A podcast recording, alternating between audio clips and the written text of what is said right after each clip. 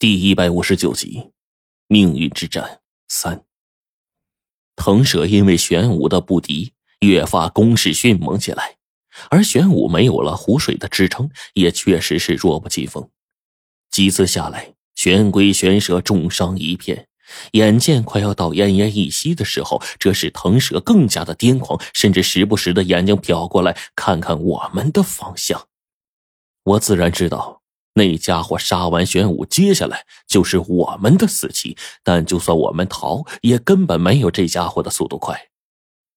无论如何，也是逃不出他的手心的。倒不如在这边当一个看客。直到这个时候，我想开了。黄队问冰窟窿：“还有什么遗言吗？”冰窟窿说：“还没有去到他想去的地方。”黄队又问我：“我说没能尽孝。”我他妈都被白程程坑了一回了，可还是不能再留着一条命见他一回。大概我是真喜欢这丫头吧。我在黄队留下的手表里面喊了一句：“白程程，我喜欢你。”我跟黄队用了一分钟的时间，把家庭、亲情、友情、爱情全都交代了一遍，加上冰窟窿的那句话，黄队用通讯手表最后发给了龙王。同时，黄队开始用代码编出了最后几个沉重但有力的字。只是，我看到这几个字，有些心疼。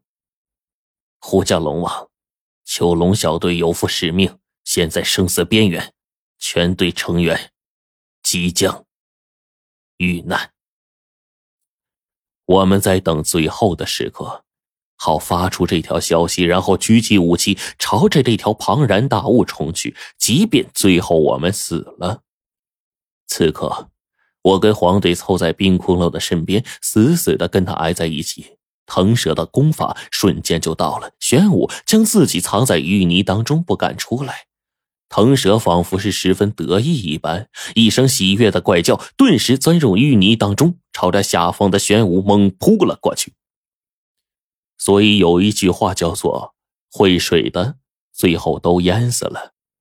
腾蛇太过于自信了，他以为自己可以控土，便可以在这土中翻滚，却不成想，玄武临死的反扑，拉开了序幕。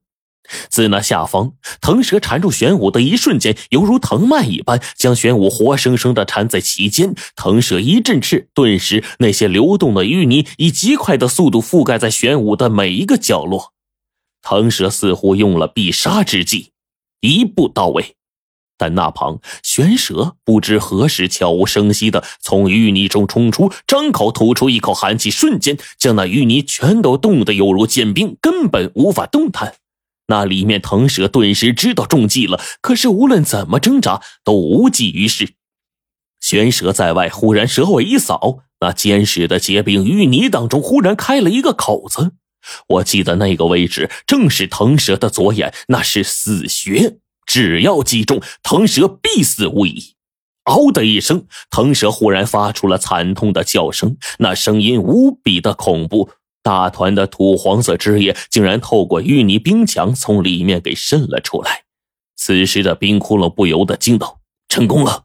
他破开了腾蛇死穴，腾蛇的命血溢散出来了。”听到这话，我们全都心中一喜。玄蛇又是连续几击，然而腾蛇即便死穴被击中了，也没那么容易死去的。里面的玄龟将四肢缩进了龟壳，腾蛇即便缠住它，也无可奈何。外面又被玄蛇的冰墙困住，玄蛇根本就没有要放过腾蛇的意思。他张口不断的吞吐着寒气，令那冰墙越来越厚，越来越冰寒。整个剩下的不多的湖水当中，开始逐渐的结冰了，冻得我们几个打着寒颤，又冻又饿，真的跟下了地狱似的，痛苦的难以复加。但是我跟黄队却忍不住这份喜悦。玄蛇吐冰根本就停不下来，一直到临近下午时分，大概玄蛇已经到了极限，他才游到一旁的水中稍作休息。这一天，太阳就跟没出来似的，冻得我们好像是在过冬，以至于龙王给我们回的紧急邮件，我们都没能看到。咔嚓的一道脆裂的声音从那巨大的冰墙中传了出来，紧接着那声音。越变越大，越变越大，咔嚓咔嚓的。忽然，冰墙开始迅速的龟裂，那其中淤泥冰墙终于开始脱落了，露出了里面的玄武和腾蛇。然而，令我们惊奇的是，此刻的腾蛇依旧没有被冻死，它依旧在动。冰空了说：“腾蛇属土，它能控土，为自己升温，所以玄蛇只能一直加厚寒气，希望可以有效。但是……”腾蛇浑身发抖，他身体猛地一抖，将玄龟从里面扔飞了出来。但自己的身躯连续咔嚓的数声后，竟然也有了龟裂的痕迹。此刻，腾蛇有近乎一半的身躯被冻得僵硬，但是他不得不摆开阵势，继续与玄蛇争斗到底。但只是一舒展身躯，那被冻僵的身体便开始出现裂纹，只怕动荡的若再大了一些，腾蛇这一半的身体非得全都断掉不可。玄龟和玄蛇再次结为一体，朝着腾蛇而去。但是此刻湖中的水已经是耗尽了，他们的优势彻底的丧失了。腾蛇接连振翅，山的四周是飞沙走石，大量的沙石覆盖在了周边的淤泥。此刻的玄武越来越吃力，玄蛇用力过度，玄龟身受重伤。腾蛇晃晃悠悠的直起身体，半面翅膀已经是破烂无比，在他左眼位置已经瞎了一只蛇眼了。但是奇怪的是，腾蛇竟然还未倒下。嗷的一声。腾蛇就跟发了疯似的，此刻像一个疯子，他猛地一振翅，拼着自己受损，用身躯缠住了近乎力竭的玄龟玄蛇，瞬间遁地而去，不知道到了什么地方。这一切在我们看来都是不可思议的，而腾蛇发起狠来也的确够狠。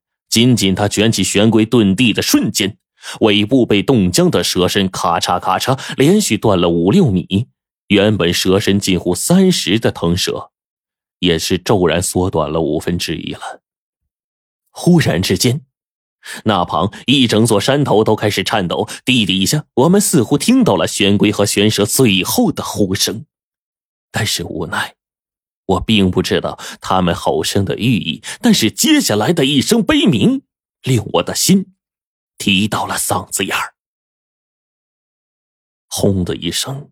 远处的一座山头忽然爆炸开来，在那大山解体、山体崩裂的同时，一道庞大的地气将下方用身躯裹住玄龟玄蛇的腾蛇掀飞了数十丈，飘在空中。那庞大的风水地气忽然四分五裂，下方整个山头最大限度的崩裂了。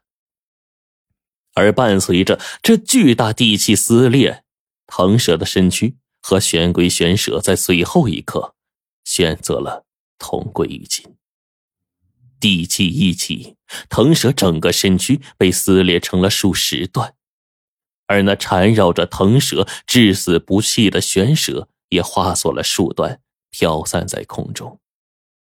玄龟的龟甲，即便再紧扛，也扛不住这山川大势的力道。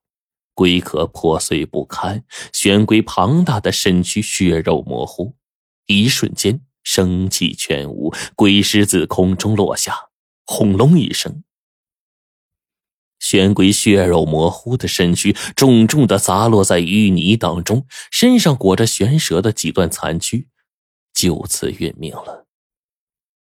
这一刻，我忽然明白了。什么叫做英雄失势？更是知道了什么叫做穷途末路。玄龟与玄蛇到死相伴，他们只是龟蛇，只有凑到一起才叫玄武。另一边，腾蛇的残躯散落一地，这大概是最好的结果吧。黄队沉重的闭上了眼睛。腾蛇一死，也算是了了一桩大患了。他们的死。值了，他没死。冰骷髅忽然拔出了铜针，严阵以待。冰骷髅说：“玄武如果尚在壮年，再生能力极强，还可以再续一命。但是他老了，可是腾蛇却是壮年巅峰。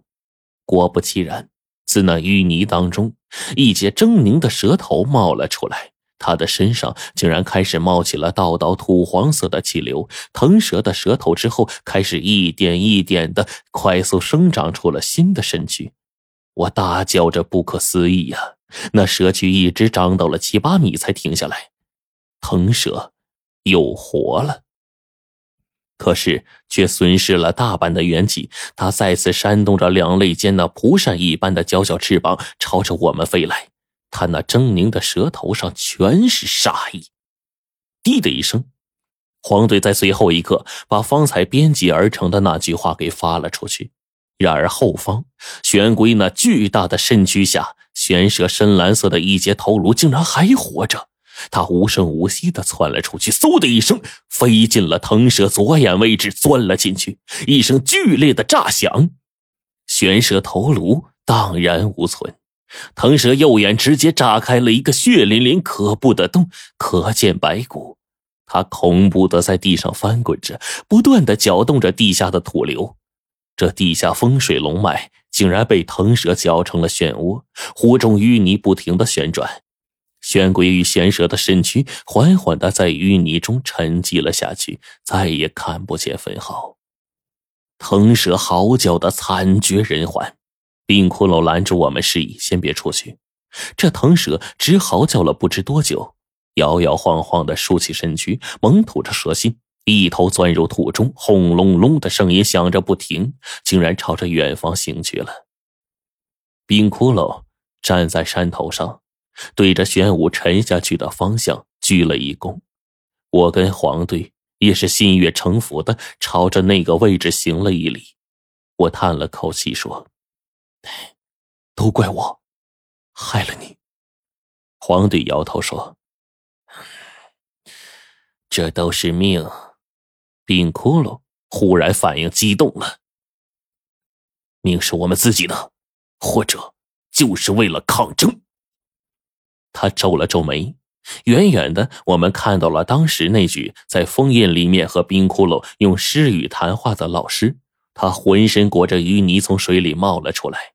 冰窟窿看着那老师说：“你走吧，今天开始你解脱了。”老师默默的朝着冰窟窿鞠了个躬，依旧像是一个仆从一般，回头看了主人一眼，轰然倒下去，沉入淤泥当中，缓缓沉积了下去。冰窟窿拍了拍我跟黄队的肩膀说：“腾蛇被戳中了死穴，活不了多久了，我要去找他。”黄队愤然地说：“我要亲手灭了他。”我也点了点头，对，灭了他。